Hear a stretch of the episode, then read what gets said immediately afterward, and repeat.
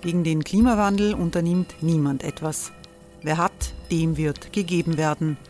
Und Frauen verdienen weniger. War ja immer schon so. Man ärgert sich und macht weiter. Was aber, wenn nicht? Wir haben eine Idee.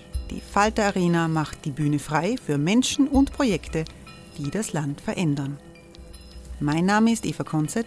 Ich leite das Politikressort im Falter.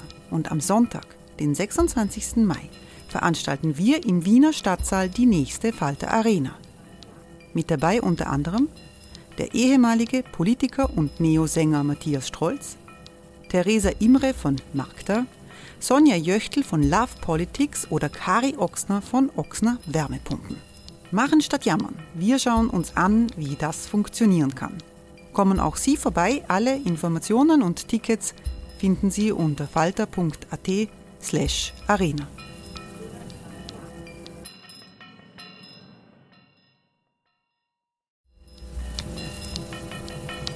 Falter-Podcasts werden durch Werbung unterstützt. Das hilft bei der Finanzierung unseres journalistischen Angebots.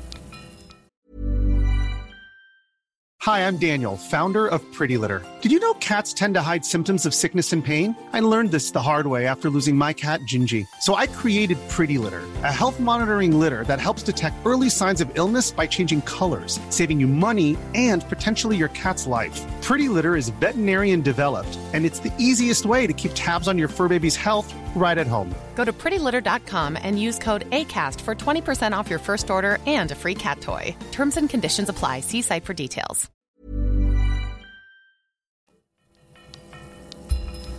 Falter Radio, der Podcast mit Raimund Löw. Sehr herzlich willkommen, meine Damen und Herren, im Falter Radio. Der Tod von Alexei Nawalny in einem Gefangenenlager in Sibirien ist ein schockierendes Signal, wie sehr politischer Mord und Repression zum Herrschaftsmodell Wladimir Putins geworden sind. An Gedenkstätten in Moskau und Petersburg legen trauernde Blumen hin. Nawalnys Tod ist eine Zäsur, schreibt die Neue Züricher Zeitung. Mit ihm stirbt für viele ein letztes Stück Hoffnung. Zwischen Österreich und Russland ist es zu einem diplomatischen Eklat gekommen, weil Bundespräsident van der Bellen ungeschminkt geschrieben hat, dass Wladimir Putin und sein mörderisches Regime Nawalnys Tod zu verantworten haben. Nawalny war Antikorruptionskämpfer und der wichtigste Gegenspieler des Diktators im Kreml. Agenten des Inlandsgeheimdienstes hatten schon vor Jahren versucht, ihn durch Nervengift zu ermorden. In Deutschland hat er sich dann erholt und ist trotz aller Gefahren wieder nach Moskau zurückgeflogen. Seit 2021 war er in Haft. Dass ihm die Sicherheitsbehörden nach dem Leben trachten, war zu befürchten. Noch am Tag vor seinem Tod ist Nawalny auf einem Video bei einer Einvernahme zu sehen. Wie immer scherzt er mit dem Personal. Nach Angaben der Gefängnisbehörden soll er Stunden später beim Spaziergang im Hof zusammengebrochen sein. Im Gespräch mit dem Russland-Experten Gerhard Mangot gehe ich in dieser Sendung der Frage nach, wie sich der Charakter des Regimes von Wladimir Putin in den letzten Jahren verändert hat. In Moskau und St. Petersburg werden Blumen an Gedenkstätten für Opfer der politischen Repression hingelegt, in Erinnerung an den toten Alexei Nawalny. Ich habe Gerhard Mangot gefragt, wie bemerkenswert diese Gästen sind in der aktuellen russischen Situation. Nun, es sind wenige Menschen und zugleich viele. Wenige Menschen, indem es nur einige hundert sind, viele, weil diese hunderten Menschen trotz der Gefahr der Repression auf die Straße gehen, den Tod betrauern, aber auch die Regierung anklagen, für diesen Tod verantwortlich zu sein. Es ist ein Akt des Widerstandes, es ist ein Akt des stummen Protestes und man sieht, dass die Staatsgewalt diesen Protest im Keim ersticken möchte, indem es die Demonstranten in Hunderten verhaftet. Alexei Nawalny war Antikorruptionskämpfer, war ein Symbol der, des Widerstands gegen das Putin-Regime. Was für einen Stellenwert wird der tote Nawalny für Russland haben? Nun, Nawalny war bis zuletzt äh, eine Ikone der Hoffnung, dass sich etwas ändern werden könnte. Er hat auch immer wieder gesagt, Russland wird frei sein, Russland wird glücklich sein. Es war ein Versprechen also, dass irgendwann diese düstere Zeit vorbei sein würde und das Land auf einen demokratischen Weg zurückkehrt. Aber nun ist diese Hoffnung tot und mit diesem toten Nawalny ist eben auch eine Wüste verbunden, nämlich eine Wüste, wo es kaum noch Aktivisten gibt, die sich trauen, äh, gegen die Staatsmacht aufzutreten. Es sind ja viele andere auch im Gefängnis und viele im Exil. Also ist die Opposition in Russland durchaus ausgedünnt und es ist eben sehr gefährlich, Opposition zu zeigen. Und es ist nicht zu erwarten, dass wir irgendwann äh, in baldiger Zukunft jemanden haben werden, der so charismatisch und mobilisierungsstark war wie eben Alexei Nawalny. Was wissen wir inzwischen über die Umstände des Todes von Nawalny im Lager in Sibirien? Nun, es gibt widersprüchliche Meldungen. Manche sagen, es war ein Blutgerinnsel, eine Embolie sei doch dadurch ausgelöst worden. Andere sagen, es war akutes plötzliches Herzversagen, ein Sekundentod. Dass es zwei verschiedene Botschaften sind, die offiziell transportiert werden, ist schon verdächtig. Ich glaube zwar eher nicht, dass es ein akut gewaltsam herbeigeführter Tod war, denn vor den Präsidentenwahlen kann die russische Führung eigentlich keine Unruhe gebrauchen. Aber selbst wenn es ein natürlicher Tod war, dann ist es ein natürlicher Tod, der gewaltsam herbeigeführt wurde durch äh, extrem harte Gefängnisbedingungen mit Schlafentzug, mit Isolationshaft, mit Unterversorgung, mit Medikamenten. Es war in jedem Fall ein grausames staatliches Verbrechen, auch wenn es jetzt kein akuter Mord gewesen sein sollte. Müssen jetzt äh, alle politischen Gefangenen in Russland um ihr Leben fürchten nach dieser Tragödie um Nawalny? Grundsätzlich schon, denn in solchen Straflagern mit besonderem Regime zu sein, also mit besonders harten Bedingungen, ist für die Gesundheit dieser Menschen nicht zuträglich. Und das kann eben jeden anderen Oppositionellen treffen, ob das jetzt Wladimir Karamursa ist oder Ilya Yashin, Andrei Pivovarov. Sie alle sind in Gefahr, im Gefängnis langsam zu sterben. Das hat der Fall Nawalny jetzt deutlich gezeigt. Das haben frühere Fälle schon gezeigt. Und das ist natürlich immer ein Damoklesschwert über diesen Menschen, die trotzdem versuchen, in diesen Gefängnissen Hoffnung zu behalten und äh, sich bemühen, nicht mental krank zu werden. Politische Morde hat es immer wieder gegeben in den Jahren der Herrschaft von Wladimir Putin. Was sagt diese Entwicklung jetzt über die Entwicklung des Charakters des Putin-Regimes? Nun, an sich hat Putin die Bevölkerung mit dem repressiven Apparat durchaus unter Kontrolle. Es gibt auch durchaus nennenswerte Teile der Bevölkerung, die hinter dieser Regierung stehen.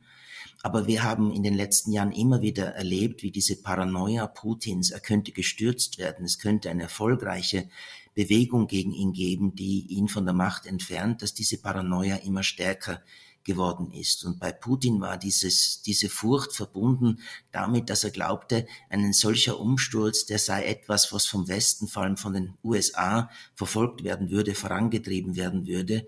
Und diese Angst um seine Existenz, um seine Zukunft, wahrscheinlich auch die Angst für seine Verbrechen zur Rechenschaft gezogen zu werden, hat dazu geführt, dass er das ganze Land zu einer Art Gefängnis gemacht hat. In internationalen Kommentaren wird vom aggressivem Selbstbewusstsein des Putin-Regimes gesprochen, der sich jetzt zeigt.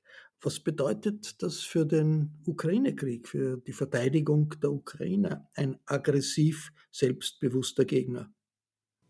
Nun, das bedeutet, dass dieser Krieg noch lange weitergehen wird, dass Putin entschlossen ist, diesen Krieg weiterzuführen, lange weiterzuführen, dass er in der Lage ist, diesen Krieg zu finanzieren, dass er in der Lage ist, die russische Armee militärisch so auszustatten, dass sie sogar Offensiven durchführen kann, dass die Ukraine im Augenblick in der Defensive ist. Es mangelt an Material, es mangelt an Personal, es mangelt an westlicher Unterstützung. Dieses aggressive Selbstbewusstsein zeigt uns, derzeit ist eine Verhandlungsperspektive jedenfalls ganz sicher nicht möglich. Das heißt nicht, dass man irgendwann an Verhandlungen denken sollte und sie einleiten sollte, aber es ist einfach derzeit keine Hoffnung darauf, dass die russische Seite an Verhandlungen interessiert ist.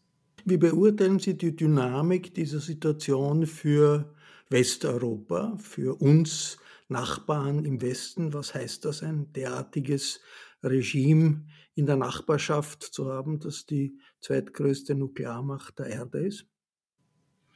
Ich glaube schon, dass das Angst und Verunsicherung auslöst. Gleichzeitig ist der Tod von Nawalny jetzt sicherlich auch ein Momentum, das die politische Geschlossenheit im Westen wieder stärkt, gegen dieses Russland aufzutreten, es aufzuhalten in der Ukraine, aber vielleicht auch anderswo.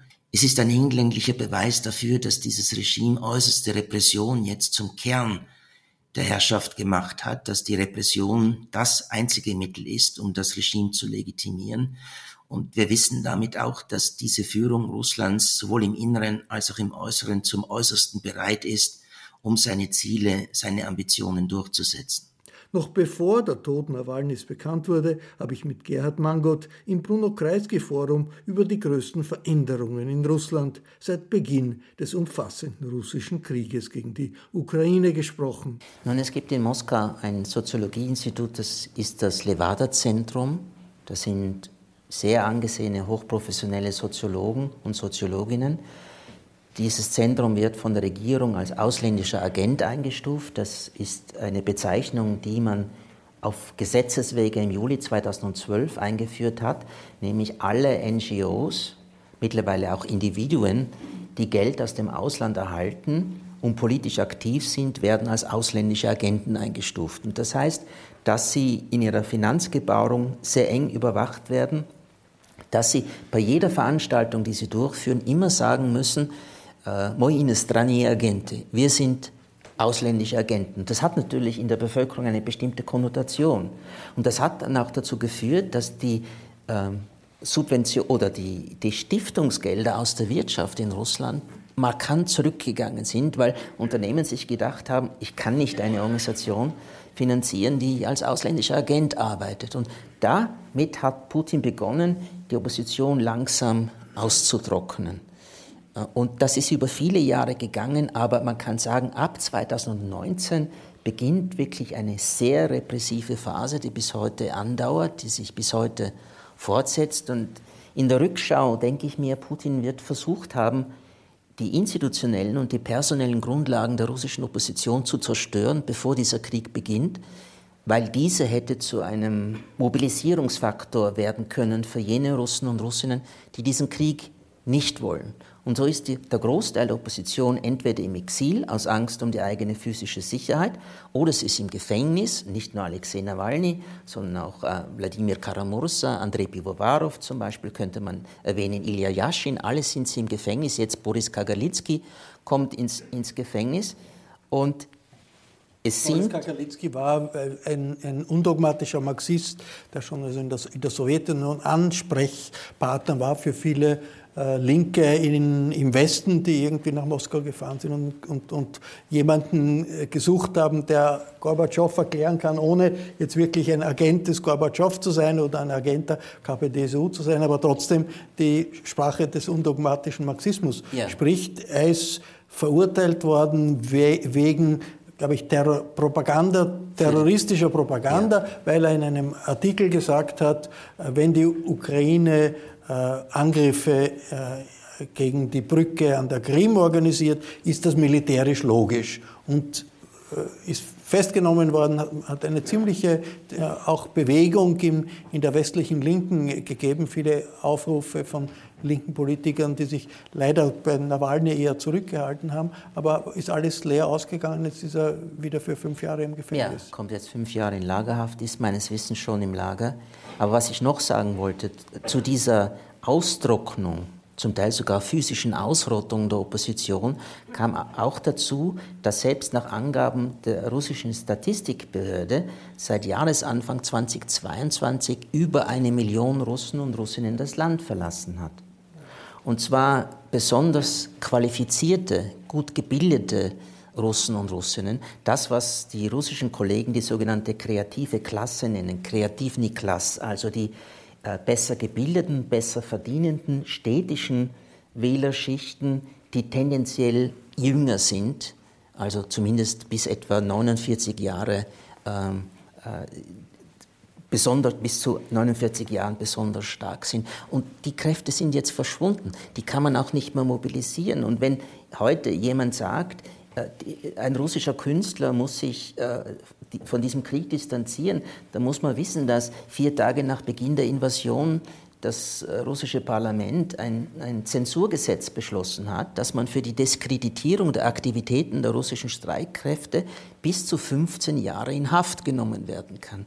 Also man muss das schon mitbedenken, was man da verlangt, einfach zu sagen, sprecht euch gegen den Krieg aus. Das ist mit e-, erheblicher physischer Gefahr verbunden. Inwiefern äh, ist das eine Veränderung des Charakters des russischen Regimes? Ich frage das deshalb, weil es ja, eine Reihe von, von russischen Soziologen gibt, zum Beispiel der Ilya Judin, der auch in, in Wien war, der sagt, also das ist ein Regime, das faschistische Züge äh, bekommen hat, die Kriegsrhetorik nach außen, die Kriegsrhetorik nach innen, die nationalistische Gehirnwäsche für die Jugend. Das Putin-Regime, damit, so sagt der Ilya Judin, damit muss sich Europa abfinden und darauf muss sich Europa einstellen, ist ein faschistisches Regime. Nicht dasselbe wie Faschismus vor 100 Jahren, aber trotzdem.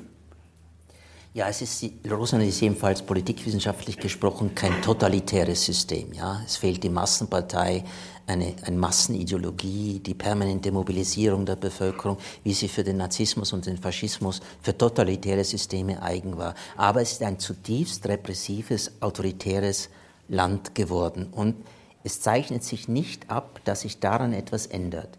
Wladimir Putin wird an drei Tagen im März, 15. bis 17. März, wieder zum Präsidenten gewählt, wie es heißt, obwohl das natürlich keine freien, fairen und demokratischen Wahlen sind, wo einige Kandidaten eben auch gar nicht zugelassen werden zu diesen Wahlen. Und er wird diese Wahlen, diese manipulierten Wahlen haushoch gewinnen. Er hat 2018 die Präsidentenwahlen mit einer Zustimmung von 77 Prozent äh, gewonnen und ich höre jetzt aus dem Präsidialamt, dass der für die Innenpolitik zuständige erste stellvertretende Leiter des Präsidialamtes, Sergei Kirijenko, den Auftrag hat, ein Ergebnis zu produzieren, das über 80 Prozent liegt. Also was Putin will, ist eine Krönung, keine Wahl. Also er erwähnt sich auch immer stärker in der Tradition des Zarentums. Er hat selber ein halbes Jahr nach Beginn der Invasion gesagt, er sei jetzt in der Situation wie Piotr Pierwi, Peter I., Peter der Große, Piotr Wiliki. Der habe gegen Schweden Krieg geführt am Anfang des 18. Jahrhunderts. Schweden war damals noch eine Großmacht. Und man habe diesen Krieg gewonnen, oder Peter habe diesen Krieg gewonnen und zusätzliche Territorien erobert. Putin sagt aber, nein, wir dürfen nicht sagen, dass Peter der große Territorium erobert hat. Er hat nur zurückgeholt, was immer schon russisches Territorium gewesen sei. Und he heute sei es seine Aufgabe, das Gleiche zu tun, nämlich historisch russische Länder wieder in den Staat zurückzuholen. Er würde nie daran denken, dass das eine militärische Eroberung ist, ein Krieg ist. Äh, äh, etwas Illegales ist, etwas Unmoralisches ist. Nein, er ist beseelt von dieser historischen Mission, Mission, dass er Russland wieder größer machen muss. Hey, it's Ryan Reynolds and I'm here with Keith, co-star of my upcoming film If, only in theaters May 17th. Do you want to tell people the big news? All right, I'll do it. Sign up now and you'll get unlimited for $15 a month in six months of Paramount Plus Essential Plan on us. Mintmobile.com slash switch. Upfront payment of $45 equivalent to $15 per month. Unlimited over 40 gigabytes per month. Face lower speeds. Videos at 480p. Active Mint customers by 531.24 get six months of Paramount Plus Essential Plan. Auto renews after six months. Offer ends May 31st, 2024. Separate Paramount Plus registration required. Terms and conditions apply if rated PG. Das ist ja nicht nur jetzt eine Person. Die Person ist ganz wichtig, sondern das ist äh, die, der führende Teil der russischen Eliten, die, äh, denen, bei denen es eine Änderung gegeben hat. Das, äh, natürlich, Putin war immer ein KGB-Offizier und das war seine, seine Seilschaft, aber Putin vor 20 Jahren war ein anderer als heute ja. politisch. Es gibt die berühmte Rede am Deutschen Bundestag, es gibt die Bereitschaft, sich ähm, fair mit dem Westen und der Demokratie auseinanderzusetzen. Äh, das ist anders geworden. Was war aus Ihrer Sicht die entscheidende Triebkraft dafür, dass sich Putin von einem ja, autoritären, aber doch von der Demokratie demokratischen Welle des Jelzin, auch KGB-Leute haben ja beim Jelzin mitgemacht und waren angesteckt, also von der Demokratisierungswelle davon abzuwenden und in dieses chauvinistische, nationalistische, autoritäre Fahrwasser zu gehen. Ich frage das deshalb, weil natürlich bei uns immer auch die Frage ist, ja, ist die NATO schuld, sind die Amerikaner schuld? War da irgendwie äh, der entscheidende Anteil äh, der NATO oder sind das mehr interne, äh, eine interne Dynamik, die zu diesem Bruch bei Putin und damit auch der russischen Eliten geführt hat? Putin hat damals schon 2000, 2001 davon gesprochen, dass er mit dem Westen kooperieren würde, aber nicht, weil er Wertschätzung gehabt hätte für liberale Werte wie Demokratie, Rechtsstaatlichkeit oder gute Regierungsführung. In einem Gespräch mit mehreren anderen Russland-Experten und Expertinnen hat er gesagt, ich weiß, dass die Rückkehr Russlands zum Status einer Großmacht nur erfolgreich gelingen kann, wenn wir mit dem Westen zusammenarbeiten. Das war immer ein instrumenteller Zugang was die Kooperation mit dem Westen anbelangte. Und innenpolitisch war sein Herrschaftskonzept schon von Anfang an autoritär ausgelegt, aber außenpolitisch wäre er zur Kooperation bereit gewesen. Und da gehe ich schon so weit, obwohl mir das vielleicht andere wieder vorwerfen. Es war geradezu unselig äh, in den zwei Amtszeiten von George Walker Bush, dass dieser kooperative Ansatz nicht verfolgt wurde. Die USA haben in ihrem unipolaren waren, die dominierende Macht des internationalen Systems zu sein, Dinge getan, Entscheidungen getroffen, Handlungen gesetzt, die zum Teil auch aus objektiver Sicht, aber jedenfalls aus putinscher Sicht eine Demütigung des Landes gewesen sei, eine Demütigung seiner eigenen Person. Er fühlt sich betrogen vom Westen, er fühlt sich verraten, er hat den Eindruck, der Westen wollte Russland schwächen, soweit das irgendwie möglich ist in seiner wirtschaftlichen und finanziellen Notlage und in seiner militärischen Schwäche. Das ist etwas, was ihn seit 2007 umtreibt. Und wir hatten ja schon 2008 im August eine erste aggressive militärische Rollback-Operation Russlands, nämlich äh, der Krieg mit Georgien im August eben 2008. Da hat dieses Rollback bei Putin begonnen und das hat sich dann immer weiter verfestigt, als etwa 2011 viele westliche Politiker gesagt haben, eigentlich sollte Dmitri Medvedev noch eine zweite Amtszeit Präsident bleiben, mit ihm verstehen wir uns gut und davor gewarnt haben, dass Putin zurückkehrt. Auch das hat er als persönliche Kränkung empfunden. Und so hat sich das immer weiter verfestigt. Und ich sage im Buch auch, und das möchte ich hier auch wiederholen, an der wachsenden Konfrontation zwischen Russland und dem Westen ist nicht nur Russland schuld, sondern auch der Westen. Ich sage aber gleichzeitig, nichts, was der Westen getan hat, gesagt hat, entschieden hat, gehandelt hat, ist auch nur im Ansatz eine Rechtfertigung für diesen Krieg. Aber so zu tun, als wäre dieser Krieg wegen Putins Egomanie und Wahnvorstellungen vom Himmel gefallen, das kann man nicht tun.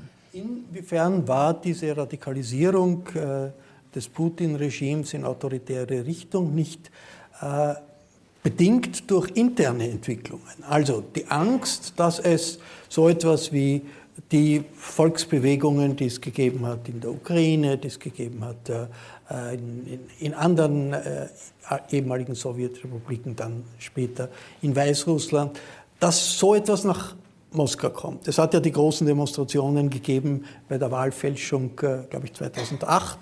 2011. 2011, riesengroße Demonstrationen. Und die Diktion ist immer, das war alles manipuliert vom CIA, äh, das waren alles die Amerikaner, die dahinter gestanden sind. In Wirklichkeit äh, ja, hat es natürlich Sympathien gegeben der, der, des Westens und, und, auch der Amerikaner für diese Bewegung. Aber das waren Volksbewegungen, demokratische Volksbewegungen gegen äh, Misswirtschaft äh, der Eliten. Inwiefern war die Angst Russlands nicht und seine Angst, sowas könnte auch zu uns kommen nach diesen Demonstrationen 2011, die dann entscheidend waren für diese autoritäre äh, Radikalisierung das war ein sehr wichtiger Faktor. Äh, die, die, russische Regierungselite war damals im Dezember 2011 nach den gefälschten Parlamentswahlen regelrecht überrascht, dass plötzlich Hunderttausende in Moskau auf die Straßen gehen und rufen Putin War, also Putin ist ein Dieb oder Rassia bies Putina äh, für ein Russland ohne Putin. Das hatte man nicht für möglich gehalten und diese sogenannte Balotnäher-Protestbewegung, die hat bis zur Wiederangelobung Putins äh, fortgedauert und hat versucht äh, Neuwahlen zum Parlament zu erzwingen und die Wiederwahl Putins zu verhindern. Das ist nicht gelungen. Aber für Putin war dann klar, hier ist es möglich, dass aus seiner Sicht angestiftet durch den Westen, hat ja Hillary Clinton persönlich dafür verantwortlich gemacht, dass hier der Westen versucht, ihn aus dem Amt zu stoßen. Und zwar nicht, so höre ich aus seiner Umgebung, weil er geglaubt hat, äh, dass die USA keinen Autokraten in Russland haben wollten, sondern seiner Ansicht nach will der Westen ihn stürzen, weil der Westen verhindern will, dass sein historischer Weg, Russland wieder zur Großmacht zu machen, beendet wird. Das ist eine ganz feste Vorstellung bei ihm. Äh, es hat, äh, wir haben auch große Diskussionen nach wie vor, es hat eine Putin-freundliche Grundstimmung in Österreich gegeben. Es hat eine Putin-freundliche Grundstimmung gegeben von Schröder bis Merkel. Äh, und äh, das war verbunden mit der Idee, es muss endlich eine Versöhnung geben mit, mit Russland. Äh, Sie, Sie haben auch in, in damals Verständnis für, erklärt und vielleicht auch Verständnis gehabt also für, die, für Putins Vorgehen in vielerlei Hinsicht. Wie haben Sie selber Putin erlebt und wo war der Punkt, wo Sie dann gesagt haben, also Sie ähm, müssen hier äh, Ihre Position verändern? Also es gibt einige, die mich als Putin-Versteher bezeichnen. Dabei müsste ich sagen, das ist ein ziemlich dummer Begriff, denn was wir wirklich brauchen heute, sind die besten Putin-Versteher, um zu wissen, äh, wohin wird die Reise gehen. Ja? Ich habe auch nicht Verständnis gehabt für die Annexion der Krim oder die Destabilisierung der Ostukraine. Ich habe aber damals gesagt, was man nicht hören wollte, dass diese Krise, die Russland, und dafür ist Russland alleine verantwortlich, militärisch eskaliert, hat, dass diese Krise auch einen westlichen Anteil hatte, dass es sich so zugespitzt hatte. Und da habe ich mich vor allem an die Europäische Union und die Technokraten in Brüssel gewandt und habe gesagt, die Europäische Union ist für die Krise in der Ukraine 2013, 2014 mitverantwortlich. Für die militärische Eskalation ist Russland alleine verantwortlich. Und natürlich ist die politische Mitverantwortung für die Krise bei der Europäischen Union keine Rechtfertigung gewesen für die Krim-Annexion. Aber ich muss sagen, damals war der Meinungsdiskurs so schmal, so eng, dass man das hat gar nicht mehr sagen dürfen, weil dann war man eben sofort Putin-Versteher. Und äh, ich muss damit leben, ja, das wird mich bis zu meinem Lebensende begleiten.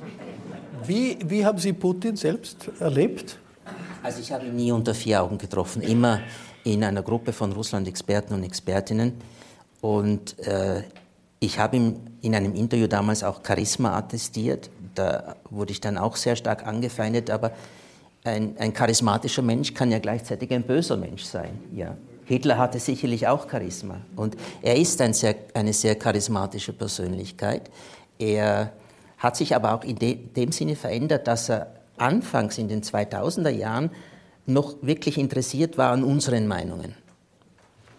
Das hat sich dann ab diesem Rollback, das ich vorher skizziert habe, geändert. Dann hat er nur noch monologisiert, da hat er doziert und sich ständig beschwert, was der Westen ihm alles angetan habe. Und einer dieser Experten hat ihn dann gefragt, Sie sagen immer, die USA sind schuld, dass es so gekommen ist was hat Russland falsch gemacht? Und seine einzige Antwort, die er gegeben hat, war, wir haben euch vertraut. Und das ist sein Denken. Das ist äh, heute eine der Fragen, wer entscheidet letztlich den Weg Russlands? Also in der Zeit der Sowjetunion haben wir gewusst, es gibt ein Politbüro, es gibt ein Zentralkomitee. Es hat auch Situationen gegeben, wo ein Generalsekretär in die Minderheit äh, gekommen ist. Das war nicht immer einfach, äh, äh aber es hat es gegeben. Wissen wir heute mehr als äh, in, der, in, den Schocktagen der, der umfassenden Invasion, wer letztlich die Entscheidung trifft? Ist das eine persönliche Diktatur Putins? Ist das eine äh, Ein-Personen-Diktatur? Äh, oder gibt es irgendwelche geheime äh, Sicherheitsapparate, die sich treffen und die dann nicht nur vor laufender Fernsehkameras abgekanzelt werden, wie das passiert ist vor der Invasion, sondern die auch wirklich Entscheidungen treffen und wo dann der, der, sich durchsetzt, dann eine Mehrheit haben muss. Wie passiert das? Nun, am Anfang seiner Präsidentschaft im Jahr 2000 hat Putin noch versucht, äh, seinen Pool an Loyalisten ungefähr aus zwei Rekrutierungslagern zusammenzustellen. Das waren einerseits die Leute aus den Geheimdiensten, aus dem Militär, aus dem Innenministerium und auf der anderen Seite waren es Juristen, Wirtschaftswissenschaftler, Finanzexperten, jeweils aus zwei Stationen seiner Biografie. Die einen aus seiner Zeit als Agent des KGB, die anderen, die er kennengelernt hat als erster stellvertretender Oberbürgermeister von St. Petersburg. Mit 2014 ist dieser liberal-technokratische Teil immer stärker in den Hintergrund äh, ge ge geschoben worden. Und diese sogenannten Silaviki, also die genannten Leute aus den Geheimdiensten, Militär und Innenministerium, die dominieren seit dem Diskurs. Und es gibt wenig Leute, die regelmäßigen Zugang zu Wladimir Putin haben. Das hat sich durch äh, die Covid-19-Pandemie noch stark verschärft, wo Putin eine paranoide Angst hat, äh, hatte, angesteckt zu werden. Und das sind ganz wenige Leute. Das ist etwa äh, der Sekretär des Sicherheitsrates, Nikolai Patruschew. Das ist der Direktor des Inlandsgeheimdienstes, Alexander Bortnikow. Das ist der sogenannte Bankier Putins, Juri Kowalczuk. Und einige ganz wenige zusätzliche Leute. Und die haben das nicht mitentschieden, aber sie denken genauso wie Putin und haben ihn sicherlich nicht daran gehindert, diese Entscheidung zu treffen.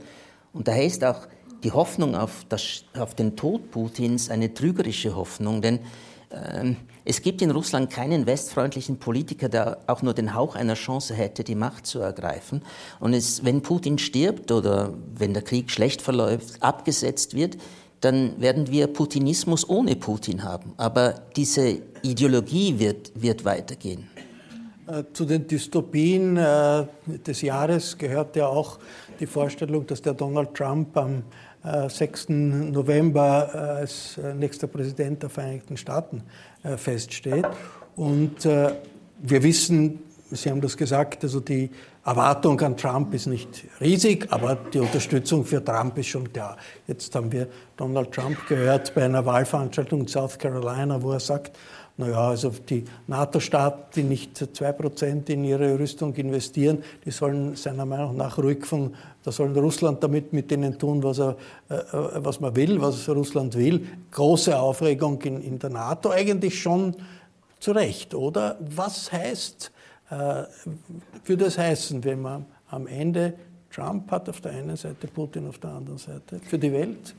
Nun sollte Trump tatsächlich wieder Präsident werden, dann wird er die USA nicht aus der NATO herausführen. Es gibt im sogenannten National Defense Authorization Act von letzten Dezember eine Passage, wo festgelegt wird, dass der Kongress einen Austritt der USA aus dem Bündnis äh, unterstützen müssten. Kaputt machen kann das trotzdem. Das ist der Punkt. Ja. Also er wird nicht austreten, er wird in der NATO bleiben. Aber was er mit dieser Äußerung schon gemacht hat, ist, er untergräbt die Glaubwürdigkeit des Bündnisses und den, die Abschreckungskapazität des Bündnisses, weil in Frage gestellt wird, ob dieser seit 1949 versprochene nukleare Schutzschirm über Europa, ob dieser in einer Krisensituation dann auch tatsächlich halten wird. Und das ist etwas, was ebenfalls Putin beflügeln würde.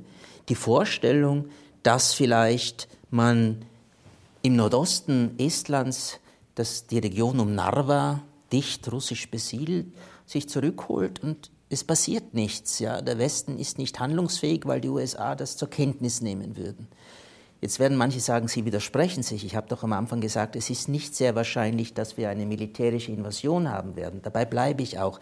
Aber ein Trump als Präsident könnte diese äh, wirren Ambitionen, die Putin und die Leute um ihn haben, noch einmal beflügeln und zu einem neuen Abenteuer verführen können. Ich halte es weit, weitergehend nicht für sehr wahrscheinlich, aber ich kann es nicht ausschließen.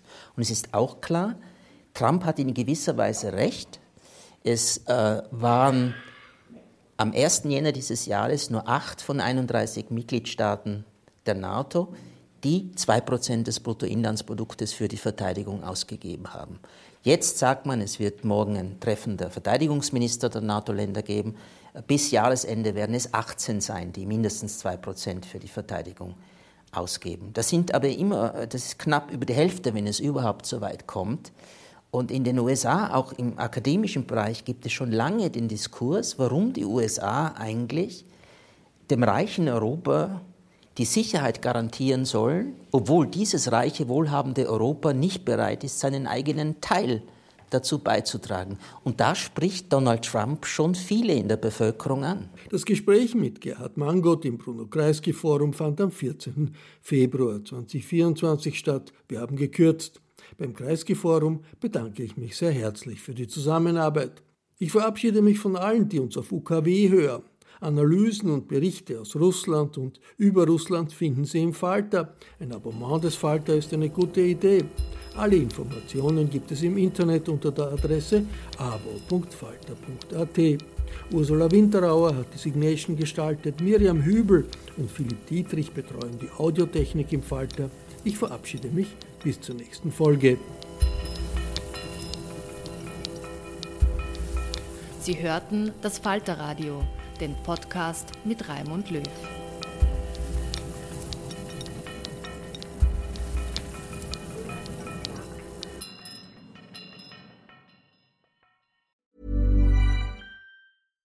Hi, I'm Daniel, founder of Pretty Litter. Cats and cat owners deserve better than any old fashioned litter. That's why I teamed up with scientists and veterinarians to create Pretty Litter. Its innovative crystal formula has superior odor control and weighs up to 80% less than clay litter. Pretty Litter even monitors health by changing colors to help detect early signs of potential illness. It's the world's smartest kitty litter. Go to prettylitter.com and use code ACAST for 20% off your first order and a free cat toy. Terms and conditions apply. See site for details. Hey, it's Paige DeSorbo from Giggly Squad. High quality fashion without the price tag? Say hello to Quince. I'm snagging high end essentials like cozy cashmere sweaters, sleek leather jackets, fine jewelry, and so much more. With Quince being 50 to 80% less than similar brands. And they partner with factories that prioritize safe, ethical, and responsible manufacturing. I love that. Luxury quality within reach. Go to quince.com slash style to get free shipping and 365 day returns on your next order. Quince.com slash style.